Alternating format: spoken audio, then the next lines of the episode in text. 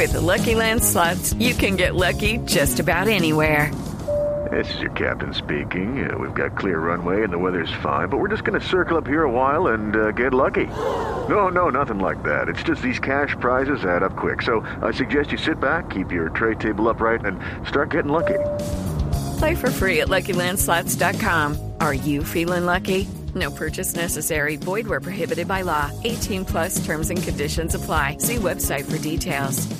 Después de la ley antichancleta, que es la ley que intenta prevenir el castigo físico contra menores y adolescentes en las familias, un castigo físico que fue en algún momento de la vida en Colombia muy normal, por eso se llama así ley antichancleta, usted que fue criado con chancleta, ¿no? Sí, y que soy, estoy a favor de esa ley. Es decir, fui criado, mi, mi mamá era chanclototerapeuta, pero aún así yo prefiero que nunca haya agresiones físicas con los niños. Después de eso, el gobierno quedó con un plazo de seis meses para presentar una reglamentación, que es lo que acaba de hacer el eh, Bienestar Familiar, la directora del Instituto Colombiano de Bienestar Familiar, que es la doctora Lina Arbeláez. Doctora Arbeláez, bienvenida, buenos días.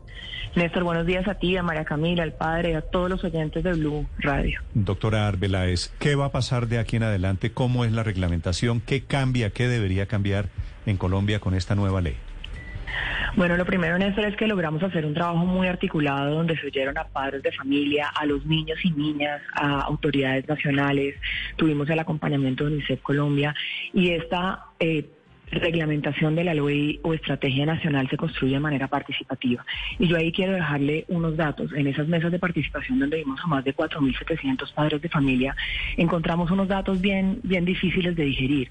Y es que el 65% de ellos están utilizando el castigo físico y los tratos crueles, humillantes o degradantes como un método de crianza. Y de ellos el 87% consideraban que era útil para crear a los niños y niñas. Eh, esto obviamente nos empieza a mostrar cómo lo que necesitamos y el objetivo central de esa estrategia es la deconstrucción de las normas, las culturas y los valores que han normalizado y vuelven casi que consuetudinario o validan el castigo físico de esos tratos crueles y humillantes como un método para corregir y criar. Eh, entonces, ¿qué pasa y qué se utilizó? Lo primero es que utilizamos para la construcción de esta metodología el conocimiento, el conocimiento en neurociencia, en pediatría, en eh, todos los esquemas sociales, en donde ya está más que comprobado, Néstor, que la violencia como método de crianza lo que hace es generar unos de rezagos en el desarrollo y en la neuroplasticidad de los niños y niñas entre más temprano se utilice como método de corrección. Y a contrario, Censu, que la crianza a través del respeto, el diálogo y obviamente la corrección basada en, en, los, en el amor, tiene unos efectos positivos sobre el desarrollo cognitivo de los niños y niñas. Entonces, ¿Qué hace el, el, ejercicio de esta gran estrategia nacional? Lo primero es que trabaja con los niños y niñas como sujetos de derecho y activos para que ellos entiendan en el marco de una participación efectiva que son sujetos de derecho y que tienen que reconocer la violencia y no validarla bajo ninguna circunstancia. Segundo, trabajamos con las familias, eh, obviamente para enseñarles cuáles son esas pautas positivas para transformación. Pero esto significa que va a haber campañas con este tema, me imagino. Sí, tenemos dos ejercicios, uno es de participación, otro de movilización social y campañas, vuelvo y le digo, primero con niños y niñas, familias, con la comunidad y la sociedad civil, con funcionarios públicos y obviamente con el sector privado. Las cifras que usted da, doctora Lina, realmente son preocupantes. Ese 65% de trato grave, ese 87% que lo considera útil, implica que el trabajo tiene que ser muy intenso y muy fuerte en esas dos tareas que usted propone. Es muy intenso y además en el marco de la corresponsabilidad nos toca a todos, porque aquí realmente, mire, si yo estoy segura que si uno pone un salón lleno de padres de familia y pregunta quién quiere que su niño sea el más feliz y el más inteligente, todos alzan la mano. Y lo primero que tenemos que entender es que si queremos lograr eso, tenemos que construir la violencia como un método efectivo, porque no está funcionando, es que no lo digo yo, lo dice, vuelvo y digo, la ciencia, la neuropediatría las neuronas del cerebro se encogen cuando hay un grito o una palmada y la información no pasa. Sí. Directora, ¿cuáles son las sanciones para un padre que le pega una palmada o un chancletazo a su hijo? Pues mire, lo que, lo que el proyecto de ley hace es que efectivamente no busca un tipo de sanción penal, pero precisamente ahí está la línea delgada entre la sanción con una chancleta de una palmada, en donde muchas veces el adulto no entiende el tipo de fuerza que puede ejercer en el marco de esa palmada o ese castigo mediante la violencia. Dado el momento etario del niño o niña que está en crecimiento y que es mucho más chiquito, esa palmada que para uno puede ser muy suave, para el niño puede ser un golpe que lo marca de por vida. Y no solo una marca emocional, sino una marca física. Y pasa y acontece que como los, a veces los padres de familia dicen, él no entendió con una palmada muy pasito, mi siguiente palmada va a ser aún más dura, aún más fuerte, creyendo que es que hay una correlación directa entre el el grado de violencia o de fuerza de la palmada con la corrección. Y precisamente eso es lo que la ciencia ha venido explicando y es que el niño nunca va a entender la palmada con el esquema de corrección. La ley no busca sancionar, la ley busca transformar, repito, normas, culturas y valores. Ahora bien, cuando esas palmadas empiezan a generar estragos en la integridad física, moral y psicológica de un niño y niña, pues efectivamente ya el instituto actúa y abre procesos administrativos de no, eso ya, ya son unas palizas. Pero quiero preguntarle de las menores, que tengo aquí mensajes de oyentes, doctora Lina, que preguntan si un pellizco, si mm. una palmada, es decir, hay un límite, hay un momento a partir del cual usted dice, eso es inaceptable y hay un antes de que usted dice, hombre, vaya y venga? Lucky Land Casino asking people what's the weirdest place you've gotten lucky? Lucky? In line at the deli, I guess? Aha, in my dentist's office. More than once, actually. Do I have to say? Yes, you do. In the car before my kids' PTA meeting. Really? Yes. Excuse me, what's the weirdest place you've gotten lucky? I never win and tell. Well, there you have it. You can get lucky anywhere playing at LuckyLandSlots.com. Play for free right now. Are you feeling lucky? No purchase necessary. Void where prohibited by law. 18 plus. Terms and conditions apply. See website for details. Néstor, cualquier tipo de violencia física y psicológica y además hay ¿Jalada de patillas inclusive? Mire, hay violencias no evidentes que marcan psicológicamente a los niños. Cuando usted se voltea y le dice es que usted es bruto y no entiende, eso está marcando un patrón nocivo para nuestra sociedad es que lo que no hemos entendido es que tenemos que construir la naturalización de elementos violentos que como sociedad tenemos y que todos ejercemos. Y aquí vuelvo y le digo, y lo hemos hablado muchas veces con ustedes en, en esta mesa de trabajo que es fantástica, y es, mire, no es normal que en lo que llevamos del 2021 y que ya se va a terminar, llevemos 31 mil procesos administrativos por violencia. Y que de esos 15 mil sean por violencia sexual y que el 72% ocurra en el marco de la eso casa. Ya es, eso ya es otra cosa, eso nadie claro, le va, Néstor, pero, nadie le pero va a decir es que la que violencia, está de acuerdo. Pero usted misma acaba de decir, hay ochenta y pico por ciento de hogares en Colombia que tienen justificados estos castigos. Es decir, estamos hablando de la inmensa mayoría. Usted no se imagina la cantidad de mensajes que yo recibo de gente que me dice es que yo le pego un pellizquito a mi hijo y eso no pasa nada. ¿no? Néstor, de gente que pero dice, precisamente a mí, yo- a mí, mi papá, mi mamá me pegaron y les agradezco que me hayan criado con severidad.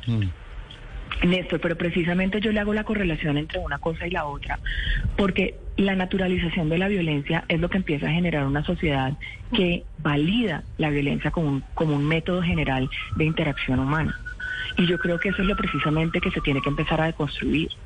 Aquí no podemos seguir teniendo una sociedad que ve viable la corrección mediante un pellizco o una palmada. ¿Por qué? ¿Qué le estoy enseñando yo al niño?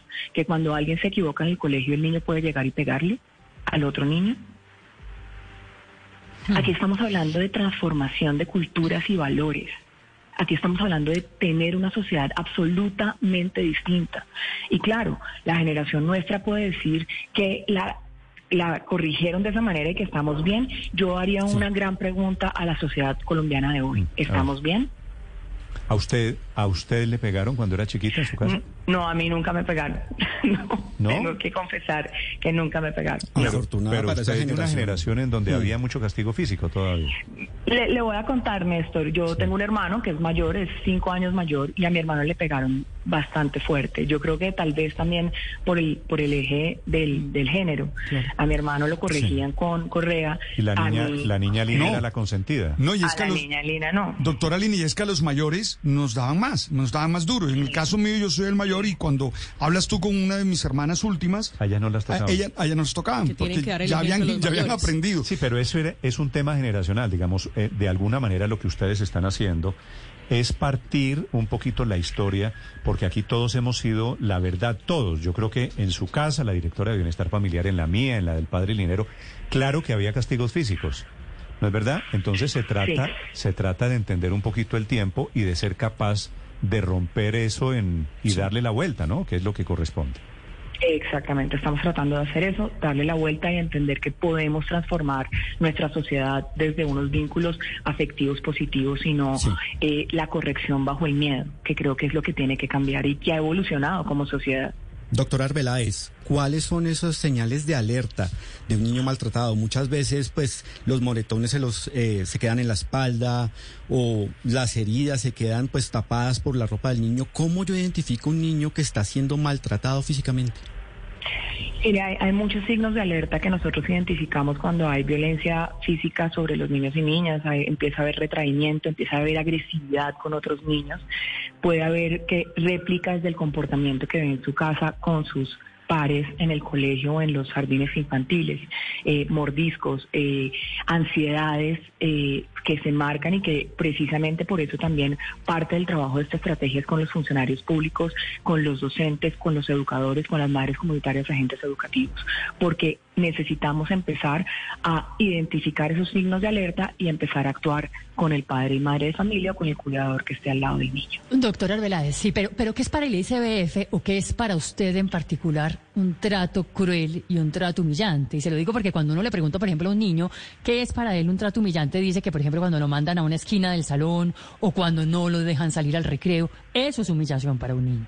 Quisiera saber para Pero- usted qué es humillación. Pero a ver, creo que la ley lo, lo trae consigo y creo que no, ahí no podemos entrar en relativismos morales. O sea, cuando uno le dice a un niño, y, y te voy a explicar algo que además aprendí en el marco de la pandemia con uno de los psiquiatras infantiles más importantes que tiene Colombia, que es el doctor Roberto Y él decía, mire, el tiempo fuera funciona dependiendo de la edad del niño.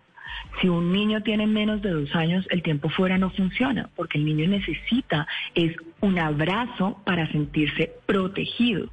Un tiempo fuera funciona, que es el váyase a la esquina del salón, cuando un niño tiene mayor capacidad de entender por qué lo están mandando tiempo fuera. Y eso pues ah, pero no eso es sí nos deja, tema- nos deja en el escenario de que no hay castigos. No, no, no, por eso sí debe haber castigos. El tema es cómo corrijo co- desde el amor y desde el diálogo y desde No, la eso, paciencia. pero- Recordemos que todos pero somos todos los referentes. problemas, todos los problemas, bueno, usted lo- la que ha estudiado este tema como directora de Bienestar Familiar, castigo a los niños, ven aquí, te abrazo, te doy todo mi amor. No, estoy hablando del dependiendo del grupo etario, estoy hablando del, del castigo que se usa como tiempo fuera que me acaban de preguntar en la mesa.